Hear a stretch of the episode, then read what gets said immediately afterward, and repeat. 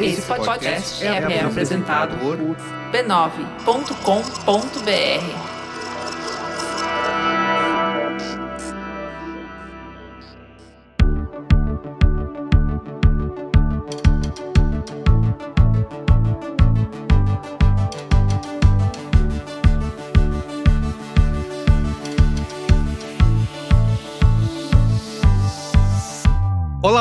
seja bem-vindo ao Código Aberto, o nosso podcast de conversas francas com os profissionais mais influentes do mercado. Eu sou Carlos Merigo e nessa temporada eu tenho uma companhia ilustríssima. Fala aí, Ana, como que vai ser essa nova temporada do Código Aberto? Olá, pessoal. Aqui sou eu, Ana Couto. Eu sou CEO da Laje e da agência Ana Couto. E sejam muito bem-vindos ao nosso podcast do Código Aberto e nessa temporada a gente vai falar, claro, de branding. Branding que vale. Vamos entrevistar líderes de grandes empresas, empresas que cresceram muito, que conseguiram destravar o valor e ultrapassar os desafios que a gente sabe que são enormes na construção de valor. Desafios de marca, de negócio, de comunicação. Então tenho certeza que essa temporada de Branding que vale vai ser muito inspirador, com muito aprendizado e principalmente que a gente adora, muita troca. E nesse episódio conversamos com Wagner Andrade. Ele é diretor de inovação da Menos um Lixo, uma empresa B certificada e considerada aí a maior plataforma de engajamento em sustentabilidade no Brasil. Escuta um pedacinho aí.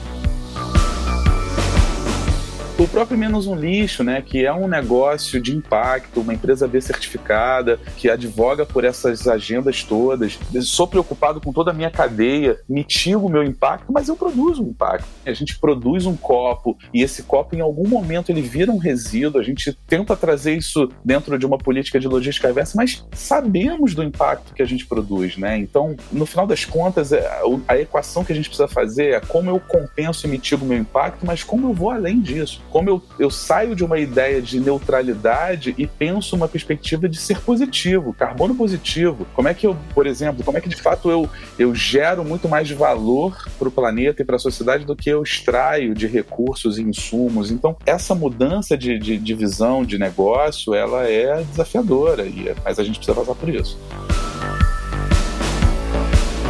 Mas antes, Ana, conta aí para os nossos ouvintes como que eles podem se aprofundar nos temas que a gente vai discutir aqui nessa temporada do Código Aberto. Quer ter mais acesso a conteúdos interessantes e inspiradores? Não deixe de entrar para o nosso ecossistema de propósito, que é pela Laje que a gente tem uma plataforma de conteúdo e aprendizagem da agência na Cor. Ali você vai aprender método, você vai ter um network incrível de pessoas que são apaixonadas como a gente em branding, em geração de valor e fazer parte da maior comunidade de branding do Brasil. Não deixe de acessar a laje-ac.com.br. Sem mais delongas, vamos embarcar juntos nessa jornada, onde conheceremos pessoas e organizações que, através do branding, venceram desafios, inspiraram o mercado e cresceram com muito valor.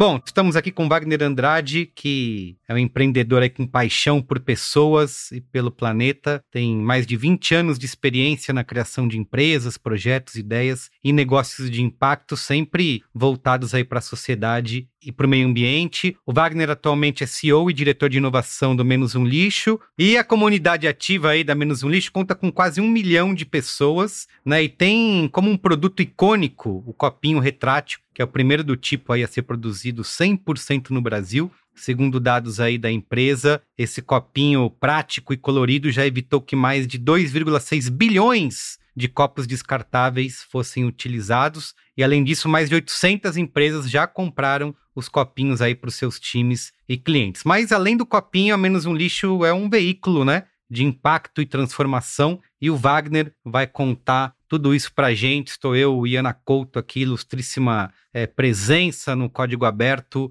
co-apresentando comigo essa temporada. Mas antes a gente falar de tudo isso e muito mais, né? Sobre todo o projeto aí, todo o impacto da Menos um Lixo, né, toda a estratégia de branding e modelo de negócio. Eu quero, nós queremos saber mais sobre o Wagner em si, né? No LinkedIn, Wagner, você se apresenta como CEO e Head de Inovação na Menos Um Lixo, na especialista em ativismo corporativo, é, sustentabilidade, negócios de impacto, mas eu vi que você também fala, e abro aspas aqui, de tudo que fui, sou e pretendo ser, o que mais me representa é ser pai da Alice e do Tito. Pois bem, Wagner, conta pra gente um pouquinho mais aí sobre isso. Quem que é o Wagner sem o crachá? Boa, obrigado, obrigado, Merigo, Ana, prazer demais estar aqui com vocês. Prazer é nosso. É, bom, o Wagner é essa figura múltipla mesmo e, acima de tudo, é um pai, um homem, um, uma figura artista, criativo, envolvido e conectado com assuntos é, que estão para além do trabalho. Eu acho que é isso que me move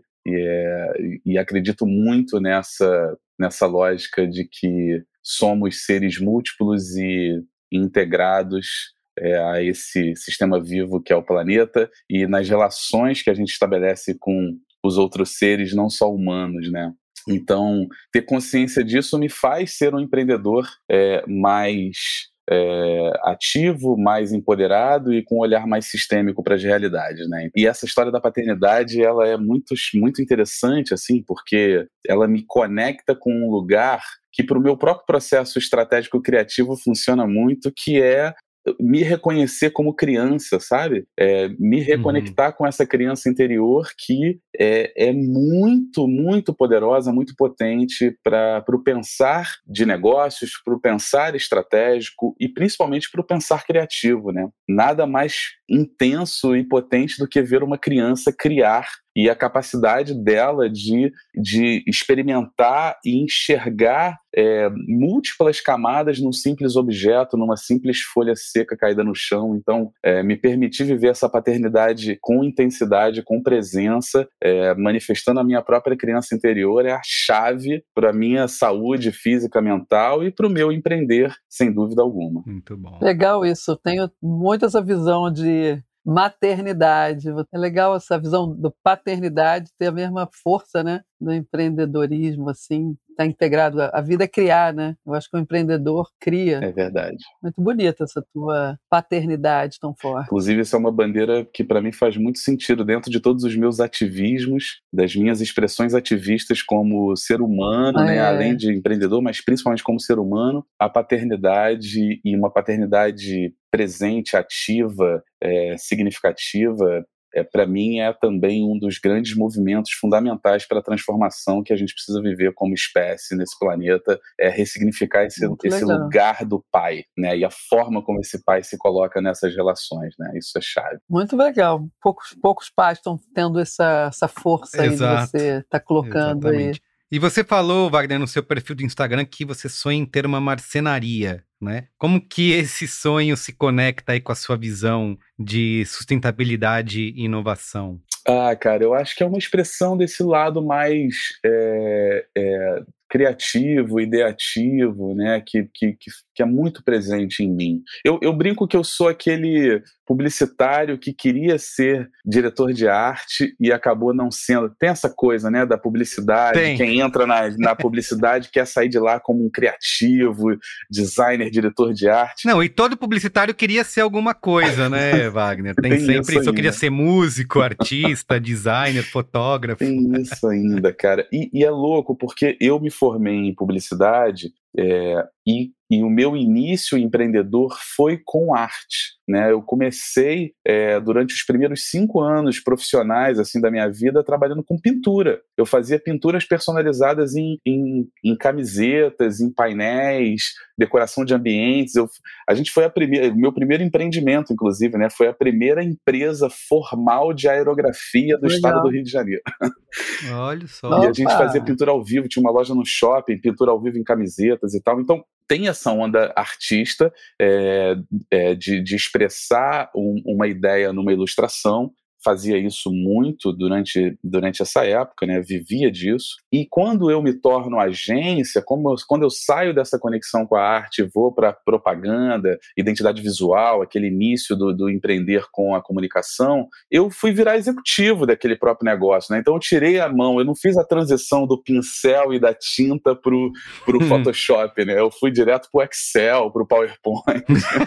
é, mas isso é um falso dilema, né? Todo criativo vai acabar, empreendedor acaba com os é dois, isso. o pincel num lado e o Excel no outro. Eu também me dei conta de que existem pessoas muito mais geniais criativamente do que eu, então eu me, eu me aliei a, a, a pessoas incríveis durante a minha jornada para para poder colocar para fora essa, esse ímpeto criativo também. Todo empreendedor tem que ser um cara extremamente criativo, então você ainda está no caminho da criação. Claro, sem dúvida, sem dúvida. A criação está para além do layout, né? Mas voltando ao ponto da marcenaria, durante essa jornada de, de empreender com negócios de comunicação, impacto, eu sempre tinha ali um, um, um, um negócio que eu puxava, um olhar para trás, assim, para o lado, que eu resgatava de alguma expressão artística. E a conexão com a madeira rolou há, há um, sei lá, uma década, assim. E eu sempre construí essa, esse sonho de ter um espaço de produção e criação com madeira. Então, talvez seja é isso o próximo passo é, né, da minha da minha conexão com a arte vai ser vai ser trabalhando em madeira quem sabe. Muito bem. Vamos lá. Dentro desse que eu achei super interessante menos um lixo vocês se colocam né que a gente fala do posicionamento como um movimento e um negócio de impacto que promove a educação ambiental. Como é que você vê que a gente fala muito de novos modelos de negócio e esse modelo de negócio chamado modelo de negócio de impacto é uma coisa recente, de certa forma, né, para a gente ver. E você está também trazendo uma visão de movimento. Como é que você conjuga isso? Como é que isso é na prática, né? O modelo de negócio que não é uma ONG, ele precisa dar resultado e ao mesmo tempo você está puxando um movimento. Me conta um pouco dessa legal desse posicionamento de vocês. É um debate constante nosso assim, né, de, de como, inclusive, arrumar e, e, construir esse posicionamento de uma forma que que influencie de fato o mercado, né? É, não só aquele mercado consumidor cliente que se envolve diretamente com o nosso próprio negócio, mas também outros mercados que, que possa se inspirar e, e olhar para o menos o lixo como como como um caminho interessante de posicionamento. Né? O Menos o Lixo ele nasceu de uma forma muito orgânica. Ele não foi aquele negócio que se sentou numa mesa e vamos desenhar, identificar uma, uma dor do mercado com uma oportunidade concebido com um canvas e um planejamento estratégico. Ele nasceu do, do, de um movimento individual da Fê Cortez, que é a minha companheira de vida. Eu brinco que eu me apaixonei pela mulher e depois pelo negócio. E a Fê, e a Fê cara, começou essa história como uma expressão individual dela. Ela impactada com a geração de lixo, de, de resíduos descartáveis no mundo, após assistir um filme muito incrível do Jeremy Irons chamado Trashed, né, para onde vai o nosso lixo em português, ela sai do, do, do, cinema muito impactada e ela fala, cara, eu vou, eu preciso parar, assim, o que que eu posso fazer para resolver esse problema? Porque eu não vou depender de políticas públicas, é, né, e toda a complexidade, a indústria, todo o movimento, né? Então, o que que eu posso fazer? E a Fê decide parar de usar o copo descartável. Ela pega um elemento, pega um símbolo, e aí, do ponto de vista de branding, a gente já começa a olhar elementos muito interessantes, assim, né? Coisas icônicas, coisas tangíveis. Então ela fala, cara, eu vou parar de usar o copo descartável. E ela compra um copinho retrátil de metal e ela distribui isso para alguns amigos e começa a contar a própria história. Ela passa um ano, ela também empreendia no mercado de comunicação à época, ela passa um ano contabilizando quantos copos ela deixa de usar é, e ela e ela transforma isso numa grande história, verdadeira, real story doing na veia, assim, né? Então, um ano ela economizou 1.618 copos. Ela, cara, ela, ela vira o ano com uma matéria no Fantástico, com todos os veículos de comunicação cobrindo, falando, cara, que que é essa mulher? quem é essa mulher? Isso foi 2000, foi em que 2015. Ano 2015. Né? A pauta do plástico, é, do plástico no oceano e todo o movimento do, da poluição plástica Sim. nem tinha eh, surgido no mundo com tanta força, né? Tanto que o programa da ONU Mares Limpos, ela, eh, ele só é lançado em 2017 e a FE, inclusive, é a primeira é, defensora mares limpos da ONU aqui no Brasil. Então a FE começa essa história assim, é, e, e, naturalmente vem a reboque desse movimento individual dela um monte de gente querendo acompanhar essa mulher. E aí ela começa, né, ela já cunha o um nome menos um lixo, ela já transforma isso num movimento mesmo. E, com, e como ela percebe que começa a chegar uma série de pessoas, eu quero esse copo, não, mas esse copo eu comprei na internet, pode usar o seu copo, uma caneca, não, não, mas eu quero esse que tem o menos um lixo. Ah, que interessante. O branding. O branding, cara, o que, que é isso? Menos um lixo. Eu quero esse copinho. Era um copo de retrátil de metal que ela comprou na China pela internet, que nem, era, nem é tão bom porque ele solta, vaza. Quando ela olha para isso e fala, cara, tem uma. tem. Aí começa o olhar mais estratégico. Tem aí uma oportunidade real de negócio. As pessoas querem mudar comportamento. O meu movimento como, como produtora de conteúdo, como alguém que está advogando. Gera identificação. Gera identificação. Eu quero uma história dessa. Então, ela. É, aí foi, foi uma sacada muito genial da Fê, que é: vou desenvolver um copo. E aí, de fato, ela mergulha durante um ano. Ela, ela chama um escritório de design é, de produto, ela, ela senta na mesa e começa a prototipar e realmente modelar algo que não existia, que é um copo retrátil de silicone no tamanho que ela idealizou, que como boa carioca que somos, que ela era, né, né que ela é tomar um, o, o, mate Sim. na praia que tem 400 ml, então eu quero um copo de 400 ml. não sabia que fosse detalhe é. da praia, muito bom. Esse detalhe da praia. E aí e aí nasce o copo em 2016. Isso começa a se definir efetivamente como um negócio. O primeiro modelo de negócio de geração de receita do menos um lixo é a venda do copinho né? E tanto Legal. numa dimensão da venda para empresas que querem substituir os descartáveis, seus eventos, suas ações promocionais, como uma rede de revenda, pequenas lojas, e-commerces, redes de lojas que também compram um copo, personalizam e revendem para os seus clientes. Muito né? legal. Então esse é o primeiro primeira fonte de receita do menos um lixo e a venda do copo sempre subsidiou o que a gente chama de movimento, que é são as redes sociais, a nossa produção de conteúdo, a nossa distribuição desse conteúdo gratuito, acessível, para cumprir esse papel de empoderar, sensibilizar né, e, e, e, informar as pessoas sobre consumo consciente, comportamento, sustentabilidade e tudo mais. Nasce assim, depois tem uns ciclos evolutivos né, da gente se perceber também como um agente de influência, não só para as pessoas, mas também para as empresas. É, no momento em que eu chego, eu chego ali no final de 2017, início de 2018, e, e aí a criação desse braço de inovação foi muito pensando no Menos um Lixo como um, um hub de influência no desenvolvimento e na jornada evolutiva dessas organizações que começam cada vez mais a olhar para a dimensão de impacto e, é, e, e, enfim, discutir todas as suas políticas, práticas, processos e como a gente também atua nessa dimensão né, com comunicação e educação. E aí vocês têm um braço também de, de educação ambiental para as empresas, um programa de torná-las mais sustentáveis. É, a gente chegou a prototipar investidas mais consultivas de, de entrar dentro da organização, entender a tese de impacto delas, apoiá-las num olhar mais sistêmico para o né, tamanho da operação, para a complexidade, para onde ela poderia seguir, mas a gente entendeu ao longo dessa jornada que esse não é o negócio do menos um lixo, né? A gente de fato é um negócio de comunicação e educação. Então o que a gente faz muitas vezes é ser ponte para que outras organizações também acessem essas empresas e apoiem elas consultivamente nos planejamentos estratégicos, nos desenhos de teoria de mudança,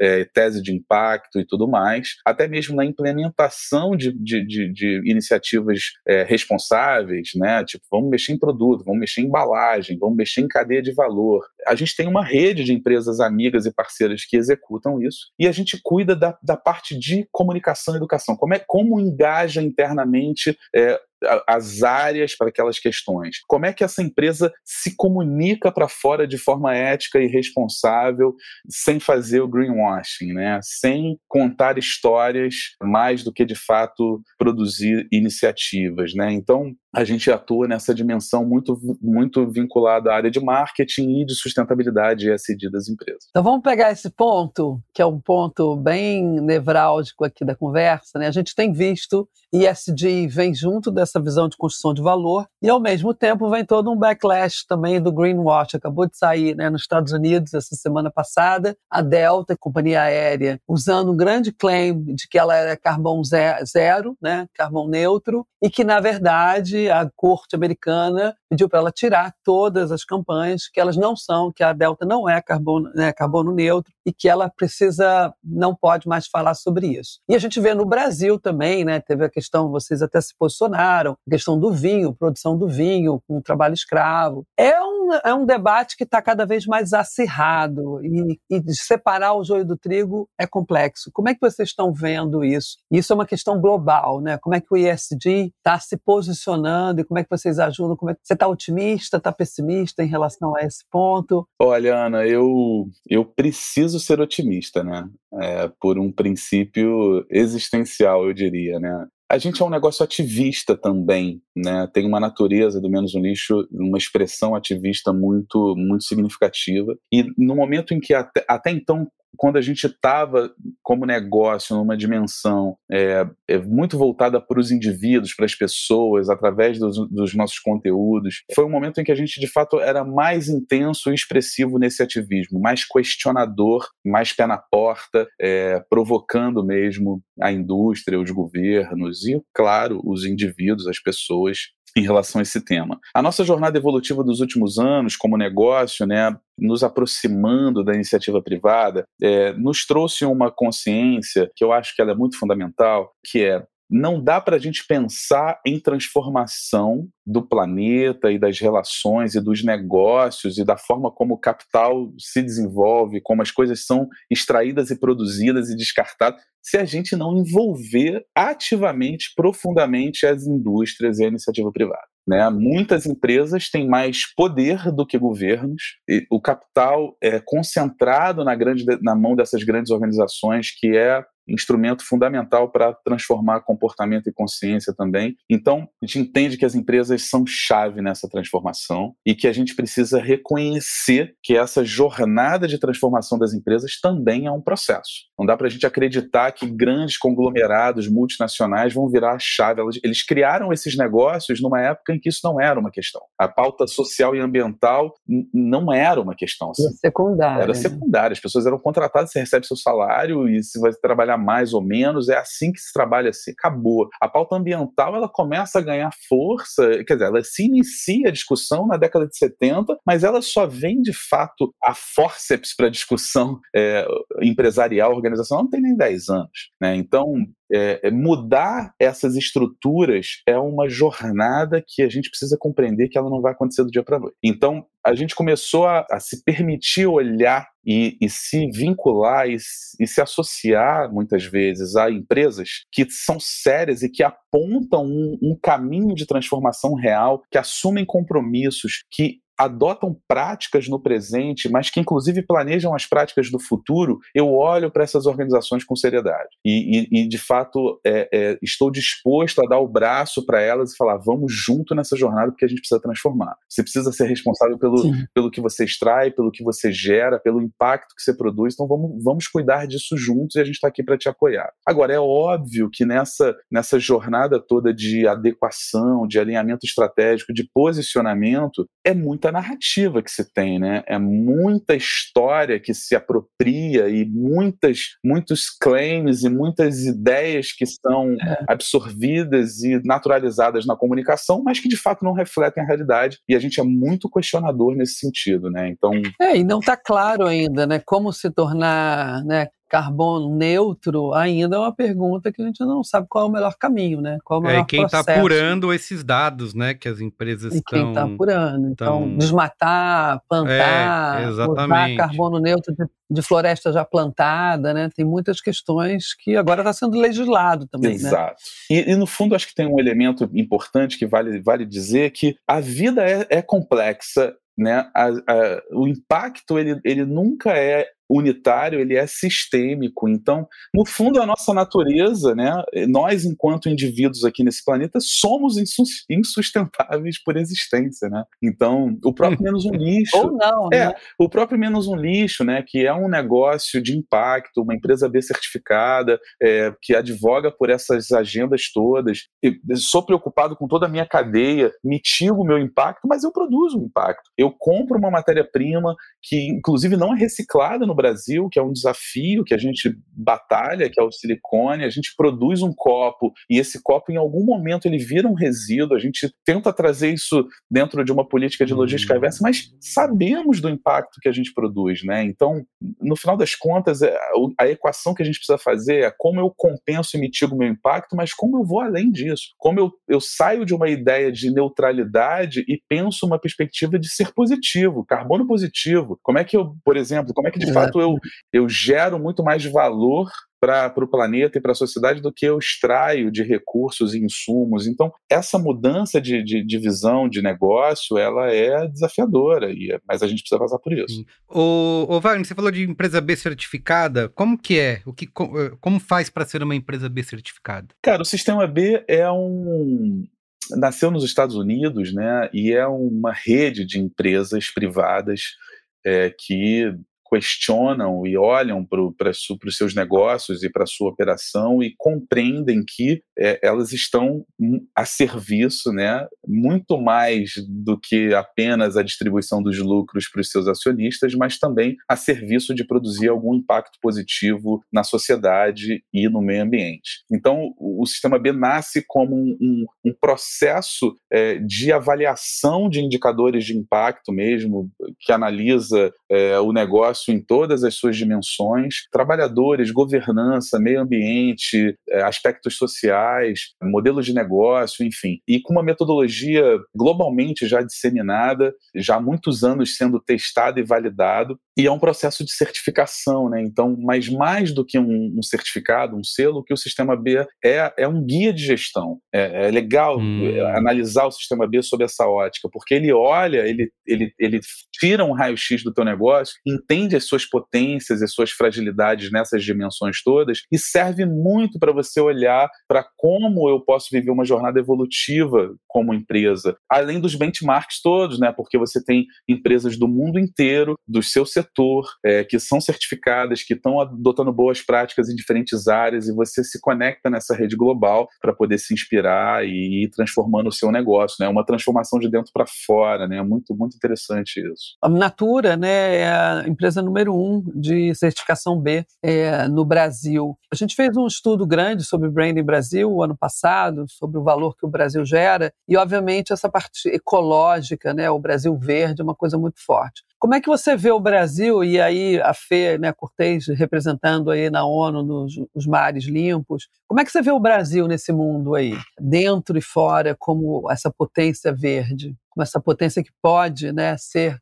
um sustento para o planeta. Sim, sim, podemos, né? Temos esse potencial, né? Temos esse potencial. Temos esse potencial. É, a, a grande verdade é que o Brasil carrega hoje os ativos né, e vamos chamar de ativo só para usar uma linguagem mercadológica mesmo, né, porque natureza ela não pode ser encarada como recurso, né. Usando essa perspectiva, a gente tem todos os ativos para se tornar uma potência mundial mesmo na bioeconomia e, em todos os recursos, né, de novo com boas aspas, disponíveis para a gente pensar modelos de negócio, para a gente pensar processos produtivos, para a gente pensar cadeia de valor, para a gente pensar em mercado internacional, mercado nacional para resolver vários desafios que a gente tem aqui dentro, como a fome, por exemplo, mas tantos outros desafios que poderão surgir em breve se a gente não resolver essa loucura toda, que é, por exemplo, a escassez de água. Então, temos abundância de recursos, e talvez isso seja um. Né, eu, eu escutei uh,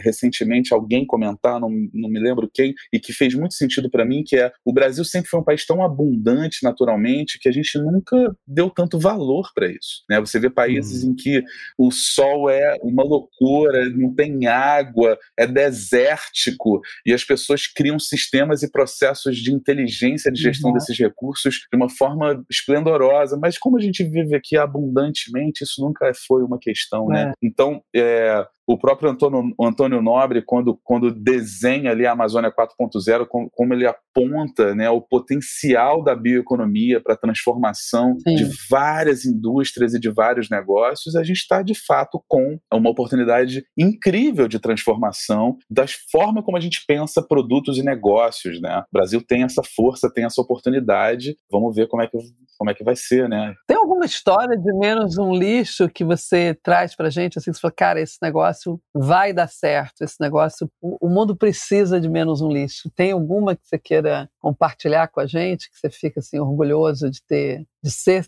né, responsável aí por esse negócio? Tem algumas histórias que a gente viveu como movimento, né, como rede e como comunidade articulada sobre essa agenda que muito nos orgulha, assim. Eu diria que uma muito chave foi é, quando o Nossas é uma organização sem fins lucrativos de mobilização e de influência em política pública, de advocacy. Na época, ainda como Meu Rio nasceu aqui no Rio de Janeiro, como essa, essa rede coletiva de pressão pública, né? enfim, muito legal. É, eles estavam lançando um movimento, era uma petição para pressionar os vereadores aqui da, da cidade do Rio de Janeiro para é, promulgarem uma lei de proibição do canudo plástico. É, uhum. E a gente foi convidado pelo Meu Rio, na época, atual Nossas, é, virou Nossas porque se tornou nacional, né? E, sim, sim. e a gente é, foi convidado para poder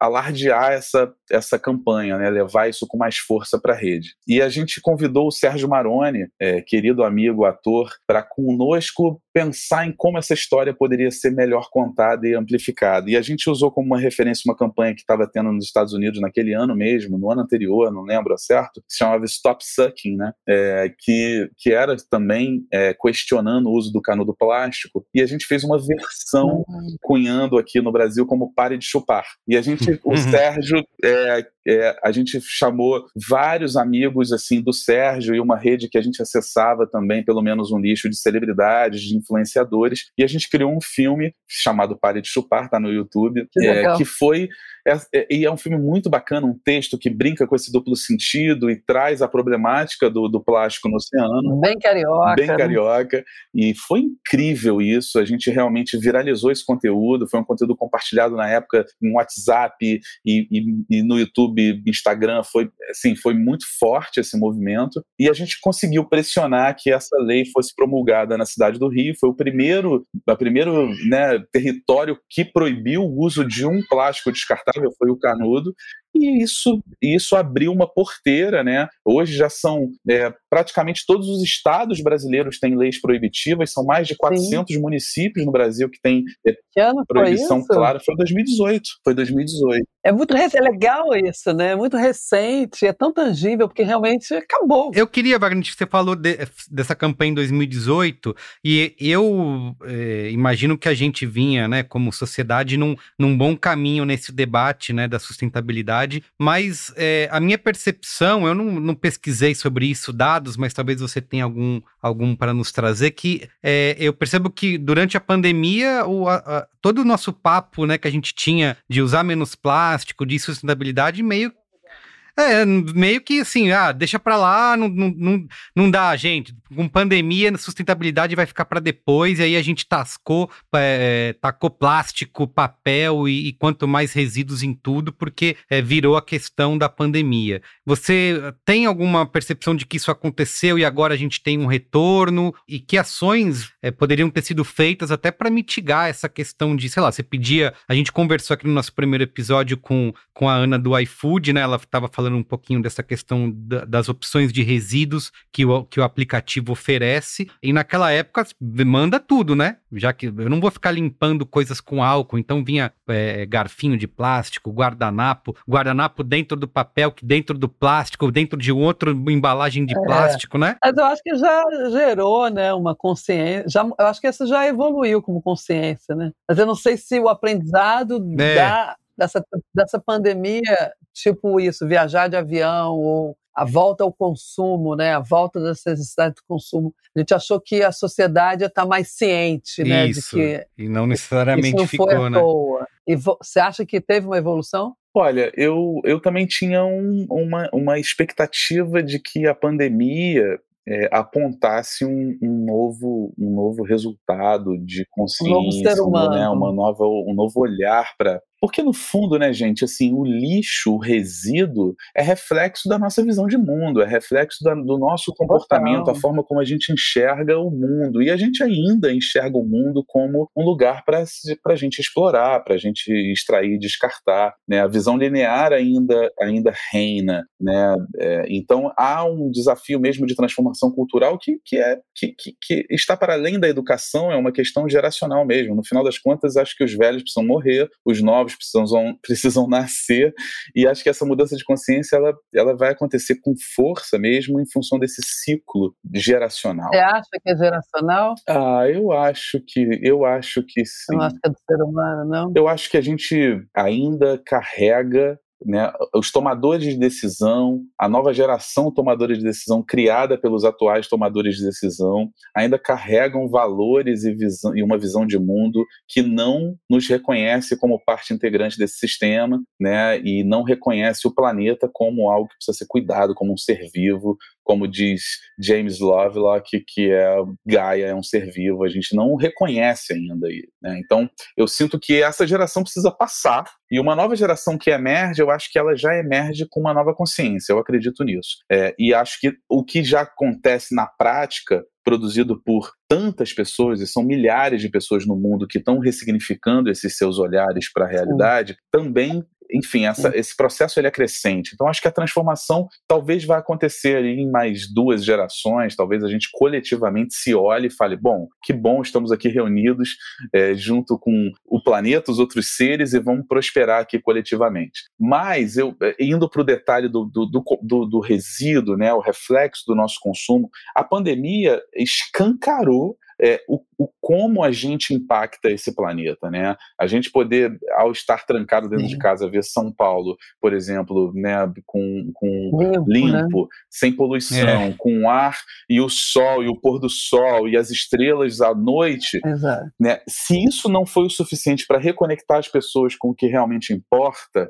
né, não vai ser um conteúdo que eu, que eu, que eu vou fazer no menos um lixo que vai resolver, definitivamente. Sim. Tem aquela série que acho que tá na Apple TV Plus, que é mostrando isso, né? Como que alguns lugares se transformaram durante a pandemia, com animais aparecendo, com a flora e com a fauna, é, que é, é, montanhas é, que estavam é. desaparecidas por trás da poluição voltaram a aparecer. É bem chocante. É bem né? chocante, cara. E no final das contas, assim, a gente. A pandemia também foi muito opressora nesse sentido, porque quando a gente tem medo, é muito, é muito natural que o é. medo nos faz reconectar com aquilo que a gente conhece.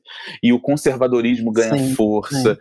tudo ganha, né? Então, assim, eu prefiro me agarrar naquilo que eu sei que que funciona mais ou menos, está aqui do meu lado, do que se expandir para o novo. Então, acho que, inclusive, todo esse Sim. movimento de um, de um retrocesso, de certa forma, que a gente vive político, é, comportamental, cultural, é, é para mim, acho que é reflexo de tudo isso que a gente está vivendo, mas, mas eu acredito muito que essa é a jornada de transformação. Muito bem. É, Wagner, vocês fizeram uma parceria com a Ering, né, recentemente. Queria que você contasse um pouco como que surgiu, qual que é o objetivo e que outras maneiras aí a, as empresas, as grandes marcas podem se associar ao menos um lixo. Boa. Dentro dessa, desse movimento nosso de se abrir para o mercado, contribuir para esse processo evolutivo das, das indústrias, das marcas, a gente chega perto da Ering e foi uma aproximação muito bonita, assim. A gente é, praticamente ajudou a chancelar um, o lançamento de uma coleção da marca que utiliza resíduos que são coletados e que são transformados em fios novamente para se é, é para virar novas roupas. E a Ering lançou uma coleção especial. Foi o segundo ano dessa coleção, ampliando para para tênis também, é, e fez muito sentido para a gente utilizar, né, associar a nossa marca a essa iniciativa. Então também foi o Copinho, a Fê participou da campanha, é, porque no final das contas a gente precisa estimular as indústrias a produzirem produtos mais responsáveis é, e o mercado consumidor a olhar para isso com é, desejo, com interesse. Inclusive, esse foi um, um, uma premissa muito legal da FE desde o início. Né? Como é que a gente traz a agenda da sustentabilidade, o papo sobre consumo consciente de uma forma sexy, divertida, colorida, desejável, sim, né? Porque senão fica aquele papo de acadêmico, cientista chato, né? A sustentabilidade, é. técnico e tal. Então, usar essa, essa força da comunicação e da imagem para poder falar do que realmente importa, produtos significativos, enfim. Então foi assim que a gente se aproxima da Ering, a gente lança essa campanha com eles e foi muito legal. E, e, e para além da comunicação, né? A gente lá dentro falando, legal, qual vai ser o aumento de share desse tipo de produto dentro da sua cadeia produtiva? Como é que a gente olha para uma jornada evolutiva é, de realmente transformar o negócio né? Porque vale lembrar que a indústria da moda é uma das mais poluentes do mundo, altamente Exatamente. impactante. Um dado que é estarrecedor, Exatamente. né? O, o a, a, produção de algodão no Brasil, por exemplo, utiliza 4% de todo o território é, de, de agricultura, de lavoura, e ele utiliza 16% de todo o pesticida. Então é uma, é, é, uma, é uma lavoura. E água, né? Muita água, água né? demais, né? é uma lavoura extremamente química, é uma loucura o algodão. Né? Então, como é que a Ering vai olhar para o algodão dela e falar assim: como é que eu amplio a, a, produção de algodão orgânico? Como é que eu ressignifico essa cadeia produtiva cada vez mais, empodero e desenvolvo a produção de algodão orgânico no Brasil? Porque hoje não tem capacidade produtiva de algodão orgânico para alimentar todas as marcas, né? enfim. Então, as empresas precisam olhar para isso. A Ering, na sequência dessa campanha, ela já vivia esse processo, ela também se certificou como uma empresa B, assumindo compromissos de transformação. Então, isso é muito significativo. E esse que é o lugar da gestão de valor, né? Você ter um produto que é bom para o consumidor comprar, ter uma identificação com as pessoas, uma causa e ter um propósito de um ecossistema melhor para todo mundo, né? Então, assim, o branding, no final do dia, trabalha exatamente com essa premissa que eu acho que vocês estão trazendo. E vocês, como uma empresa também, né? Que tem que sobreviver, que tem que gerar resultado, Sim. que tem que gerar impacto. E você, como empreendedor, CEO dessa empresa, que também tem um modelo de negócio que é novo, empresas de impacto, como é que você se vê aí nessa pressão do modelo? É desafiador, né, Ana? Porque a gente é muito cooptado e, e há uma tentativa muito natural da indústria e do mercado de nos envolver nas narrativas e no, um dos nossos negócios é contar histórias, né? Então a gente produz conteúdo com marcas é, e utilizando o nosso canal para distribuir esse conteúdo, mas também não apenas o canal das próprias marcas, enfim. Então é, tem uma responsabilidade muito grande do que, que a gente comunica. Então é, é difícil você negar um negócio porque aquela marca, desculpa, eu não vou, não vou contar essa história com você, porque, enfim, você ainda não está fazendo o que deveria ser feito. Isso é só. Você já fez isso? Já fiz muito, já fiz muito, é um baita desafio, né? E tem uma coisa também do que que é, né? É, é difícil esse, esse elemento, né? O que que define quem faz e quem não faz, o que, que é fazer e o que, que é, é não fazer. Né? É então, você não vira o juiz do mundo, né? Eu não sou o juiz do mundo, estou longe de ser, né? Então a gente tenta sempre olhar para os nossos valores e olhar para o que a empresa está se propondo a fazer o que ela faz e entender se há algum tipo de sinergia, né? Eu, eu vou trazer um exemplo que, que eu acho que vale a pena contar essa história, porque isso está acontecendo agora, nesse momento, que a gente está apoiando estrategicamente uma liga de grandes empresas que se reuniram, né? Nestlé, Unilever, iFood, Cargill e outras,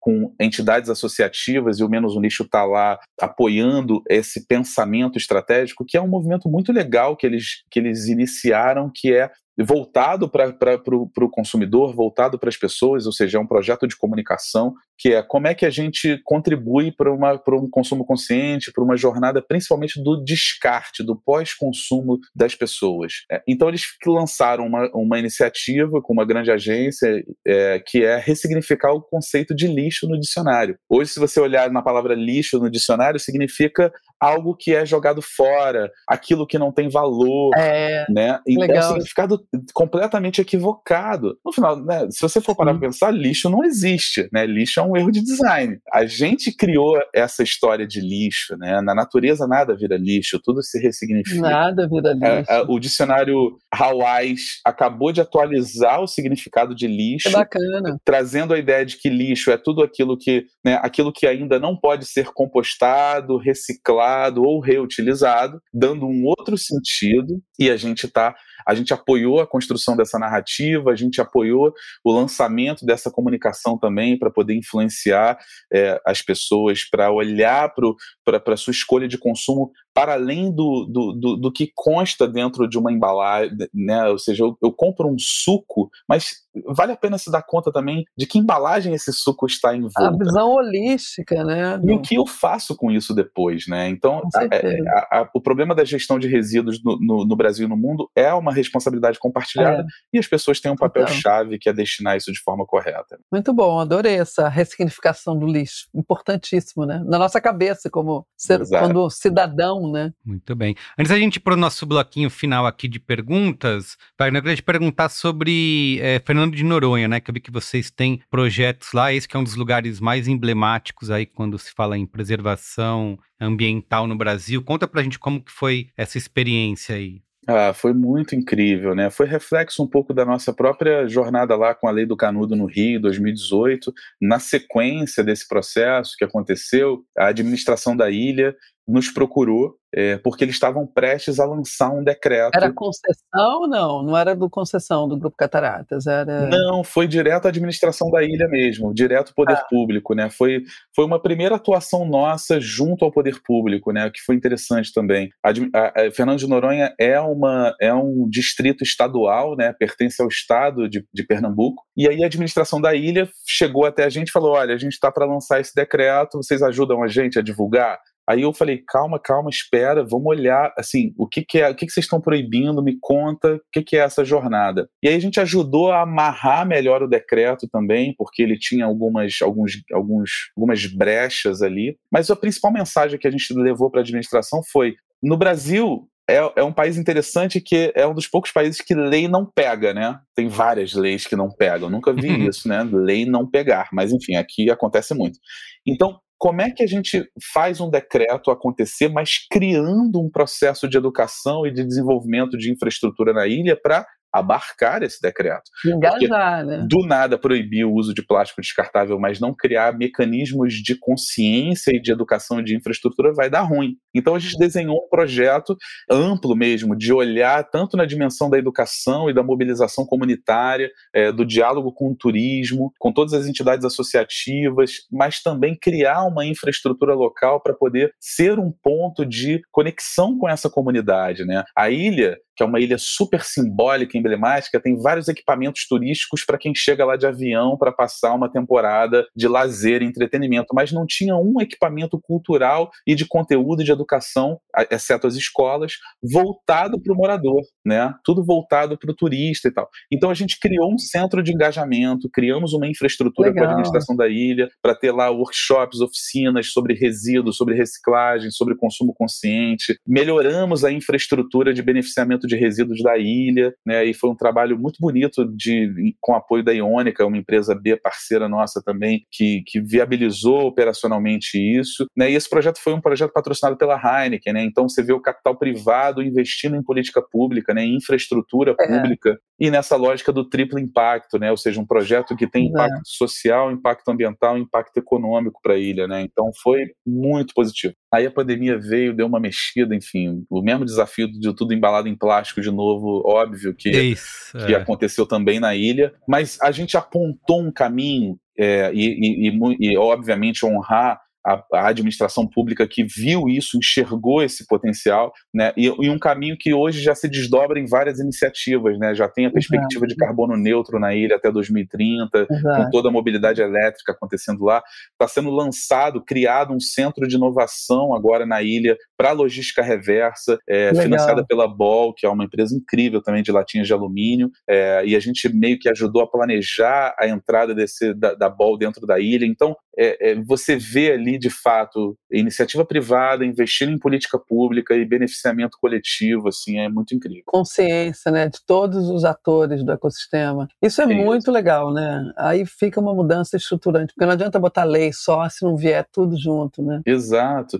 E às vezes são coisas simples, Ana. Quer ver um exemplo que eu vou dar aqui, que eu acho que todo município é, no interior desse país poderia adotar e que tem potencial para isso. A ilha já tinha, historicamente, ela fica a 500 quilômetros de distância do continente, você imagina qual o sentido de eu encher um, um, um barco, um navio de resíduo para levar para o continente? Isso é muito custoso. O que, que a ilha já faz há 30 anos? Ela tinha lá um moinho, ela pegava todas as garrafas de vidro, transformava em pó de vidro e utilizava esse pó de vidro para fazer cimento, para fazer concreto, substituindo a areia. Só que era uma estrutura muito rudimentar, ficava né, é, aquele pó de vidro voando para o oceano, era uma situação até ambientalmente desafiadora. E esse projeto do Noronha Plástico Zero acabou abrindo uma, uma em função até da própria entrada da Heineken também, da gente abrir Sim. um espaço para olhar para essa questão do vidro. Então a gente comprou novos equipamentos, fizemos uma obra, uma estrutura de beneficiamento do vidro, transformando né, o vidro, que é um resíduo que tem um desafio logístico muito grande, um desafio da reciclagem, apesar de ser infinitamente reciclável, dependendo do lugar do Brasil, ele é complexo. Então,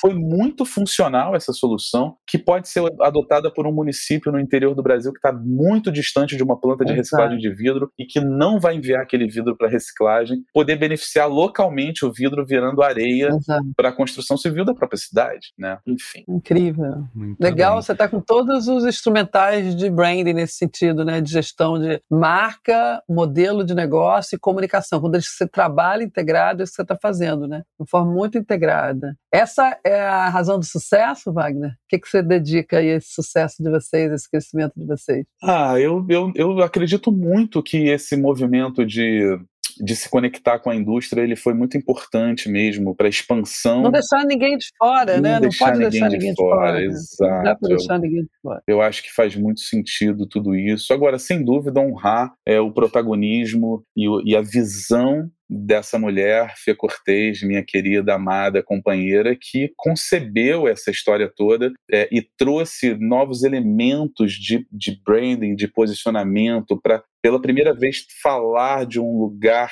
que, que conecta com as pessoas sobre sustentabilidade, né? Então acho que esse, é, essa, essa história que foi construída do menos um lixo como como marca, como posicionamento, como imagem, como identidade, sem dúvida é, a, é, é, o elemento chave desse, desse nosso crescimento, do nosso sucesso e da nossa reputação e autoridade construída. Né? De, hoje a gente está sendo percebido de fato como um parceiro estratégico das marcas, é, dos governos, das pessoas que querem discutir e refletir sobre esses desafios da nossa existência. Vocês têm a ambição de trazer isso globalmente? Ah, quando a gente olha para o futuro, planejamentos estratégicos, aquela coisa, né, sempre fica um olhar de levar isso para fora do Brasil, né, de, de, internacionalizar. Eu sinto que o copinho ele é um ele é um instrumento muito legal para isso, assim, porque Bom. ele é um veículo, né? A gente brinca que ele é o agente de transformação, né? O copinho na mão das pessoas tem um poder de, de mudança de consciência. Quando você usa mesmo o copo, você vai para uma festa com seu copo e não pega o descartável. Você vai tomar um suco na lanchonete, e você entrega o seu copo na mão e a pessoa vai e te devolve o suco. Você começa a perceber a não geração de resíduo, você começa a olhar para outros consumos da sua vida, né? Você deixa de, de, de pegar o saquinho no supermercado, você deixa de comprar uma roupa que te chamou atenção, e isso vai, vai realmente te, te, conectando com outras, com outras ideias, outras percepções, né? Muito bem. Muito Ó, bom. pra gente encerrar aqui, tenho duas perguntinhas, já que você falou em olhando para o futuro. Qual é a inovação ou tendência que mais te empolga aí, Wagner, nessa é, intersecção entre tecnologia, comunicação, negócio, branding. ESG. É, exatamente. Tem alguma, alguma inovação ou tendência acontecendo aí que você apostaria suas fichas? Olha, é, olhando para o mercado como um todo, é inegável que a preocupação com o impacto é, já permeia todas as indústrias, todos os segmentos e setores. Né? Eu estava no shopping ontem e passei numa loja multimarcas assim de, de produto de cosmética e você já vê todas se comunicando, 95% de é, produtos naturais, uhum. é, sem é, crueldade animal tá em todas. Então eu sinto volta. que não tem mais volta. Acho que, é, é, acho que esse é um movimento inevitável de todos os setores e todos os segmentos. Eu sinto que quem não está olhando para isso, quem não está olhando para a sua cadeia de valor, quem não está é, de fato expandindo a sua percepção como negócio para além ali do, do produto e serviço que oferta, vai ficar para trás, independente do, do, do, segmento, porque tá aí, as pesquisas apontam, né? A Ana sabe bem que, que analisa tendência, olha comportamento sim, muito sim. profundamente. As pessoas estão desejando marcas que se conectam com a agenda socioambiental mesmo. Isso com é certeza. crescente, né? É fato. A preocupação é, das pessoas com essas pautas, elas ainda é, elas, elas não se refletem necessariamente em ação. Tem um hiato aí que a gente ainda precisa entender. A gente conversa muito com o Instituto Acatu, que fala sobre consumo consciente, né? Todo mundo diz que gosta do animal, que pagaria mais, que preserva o planeta, mas ainda continua comprando de uma, de uma multimarca de varejo chinesa que não está preocupada com a cadeia de valor, né? Porque está pagando mais barato por isso. Então acho que há um gap ainda que a gente precisa entender como transformar é, a intenção em, em ação, efetivamente. É, acho que talvez esse seja um desafio, se a gente for pensar em termos de, de futuro, co como a gente realmente cria condições para que essa intenção se transforme em ação né, por parte de todo mundo. Né? Agora, eu, eu, eu também percebo que existe um, um, desafio muito importante da gestão da informação, falando um pouco de tecnologia, né? E quando a gente olha é, para a dimensão de, do resíduo, do consumo, da reciclagem, que é um desafio, né? E aí vou trazer para esse recorte porque é muito, muito caro para a gente essa agenda, né? Pelo menos um lixo. A gente vive uma realidade de uma desinformação muito grande. As iniciativas elas precisam ser desenvolvidas pautadas em dados, em, em, em números reais que representem aquele setor. E o que a gente vê hoje é que a reciclagem ainda é um mercado muito informal, ainda é um mercado que uhum. demanda uma estruturação muito grande e faltam dados, falta informação é, para que a gente possa orientar o poder público efetivamente para as suas políticas é, serem Sim. mais definitivas, estruturantes, as empresas saberem onde colocar recursos para beneficiar melhor essa lógica da, da circularidade, enfim. Então, esse é um lugar que a gente está olhando e em breve a gente deve lançar, anunciar alguma coisa nesse sentido. Tem um projeto sendo incubado de como a gente cria uma estrutura de desenvolvimento e gestão de dados para empoderar e apoiar a cadeia da reciclagem como um todo no Brasil. Perfeito. Para a gente encerrar aquela perguntinha clássica, se você pudesse voltar no tempo e dar um conselho para você mesmo lá no início da sua carreira, qual que seria? Rapaz, essa aí vai, vai para aquele lugar inesperado. Essa é a ideia. Olha, cara, eu diria que se eu pudesse olhar para mim, lá atrás, no início de tudo, eu me aconselharia a não viver a minha jornada desconectada da arte, como muitas vezes eu fiz. Que eu pudesse viver novamente a jornada que eu vivi, tendo é, a conexão com a arte, esse elemento artístico se manifestando dentro de mim e para fora, é, de uma forma mais potente, mais ativa, eu acredito que seria muito engrandecedor para quem eu sou hoje, para como estou hoje, enfim. Então, é, que inclusive sirva de inspiração para que todo mundo possa olhar para o seu lado artístico e fazer ele renascer ou nascer. Muito bom. Estar sempre presente, né? O falso dilema, né? Tem que apagar um para viver o outro. Muito é bom. Isso. Então é isso, gente. Obrigado. Obrigado, Wagner. Obrigado, Ana. Até a próxima. Super obrigada, Wagner. Vamos lá, inspirar esse povo, né? Galera aí de empresas com propósito cada vez mais forte. Parabéns pelo trabalho. Obrigado, obrigado, Merigo. Obrigado, Ana. Que a gente possa influenciar e empoderar mais pessoas e empresas nessa transformação. Sim, essa é a jornada. Sim. Obrigado estamos pelo juntos. espaço e estamos juntos, com certeza. Isso aí. Muito bem. Parabéns. Ana, mas antes da gente encerrar, conta aí para nossa audiência como medir os resultados de branding. Se você deseja descobrir como o branding traz resultado para sua organização, não deixe de conhecer o Valômetro.